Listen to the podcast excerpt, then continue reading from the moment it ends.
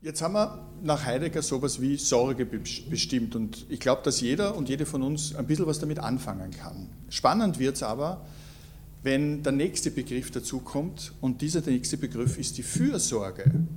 Also auf der einen Seite die Sorge um mich selbst und auf der anderen Seite gibt es die Möglichkeit der Fürsorge. Das heißt, ich kann jemandem anderen eine Sorge abnehmen. Ich kann mich an seine Stelle setzen oder an ihre und kann für ihn oder sie einspringen.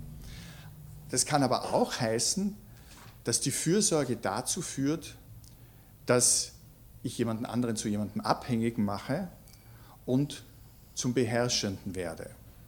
Also diese einspringende Fürsorge, die kennen wir ja, ob es jetzt Eltern-Kinder-Verhältnis ist, wenn man sich sozusagen um Alte, um Bedürftige kümmert.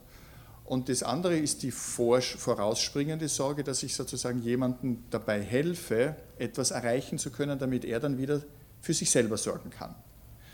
So, und jetzt kommen wir zu einem spannenden Punkt, dass heute sehr oft interpretiert wird, wenn ich nicht für mich selber sorgen kann, sondern wenn jemand anderer für mich sorgt oder jemand anderer etwas für mich besorgt oder mich versorgt, dann verliere ich dadurch meine Freiheit.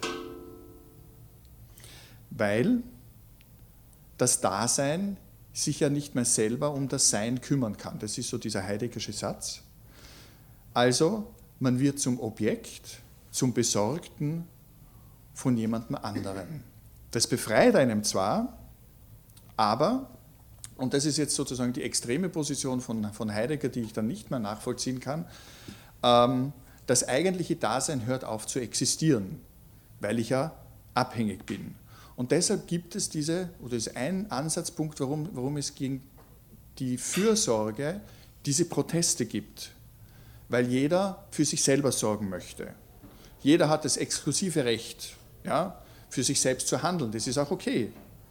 Und die Versuche, dass jemand, sich, jemand anderer sich um mich, um mich kümmert, die werden einfach zurückgewiesen. Weil man davon ausgeht, wenn ich diese Fürsorge akzeptiere, bin ich nicht mehr frei, sondern ich werde von anderen kontrolliert. Und deshalb ist bei Heidegger vor allem in seinen frühen Arbeiten die, er nennt es die Entschlossenheit, also dass jeder sich auf seine eigenen Beine stellt. Bei ihm war es dann in den Wald zu gehen, in der Hütte zu leben, selber Holz zu hacken und einfach auch sich sozusagen auf das ganz einfache Leben zurückzuziehen. Und wer diese Fürsorge ablehnt, möchte einfach dieses fundamentale Recht auf Selbstsorge verteidigen.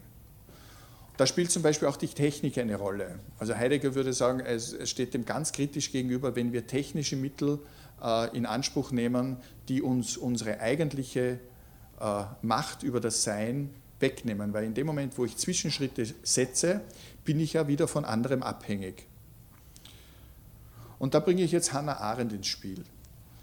Ähm, weil Hannah Arendt diesen wunderbaren Ansatz gewählt hat, noch kurz philosophiegeschichtlich ein bisschen weiter nach hinten. John Locke hat gesagt, das Wesen des Privateigentums ist, wenn ich über Sachen bestimmen kann sind wir im 17. Jahrhundert. Also jeder, der Macht über eine Sache hat, Eigentum, Privateigentum, der ist frei. Hannah Arendt sagt, es sind nicht die Sachen, sondern es ist die Verfügungsgewalt über den eigenen Körper. Das heißt, das ureigenste Privateigentum, das der Mensch hat, ist sein Körper. Und das, diese Mächtigkeit darüber ist nicht teilbar. Und jetzt hören wir eben in dieser Situation, in der wir uns jetzt seit einiger Zeit befinden, davon, dass es, nennen wir es jetzt im ganz allgemeinen, Fürsorgeanstalten gibt, die uns helfen wollen, die uns unterstützen wollen. Und dagegen regt sich dieser Widerstand, weil man sich die Sorge nicht nehmen lassen will, weil man selbstbestimmt bleiben möchte. Und das führt im Endeffekt zu ganz absurden und paradoxen Situationen. Darauf möchte ich noch eingehen.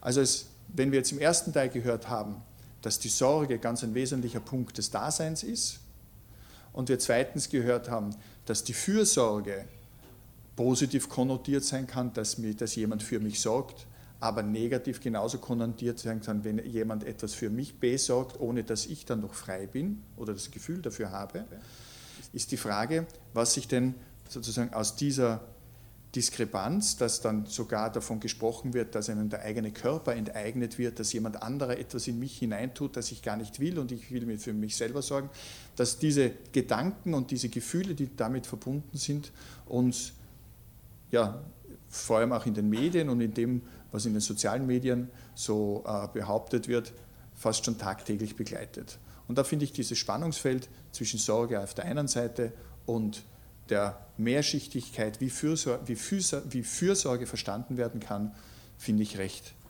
spannend.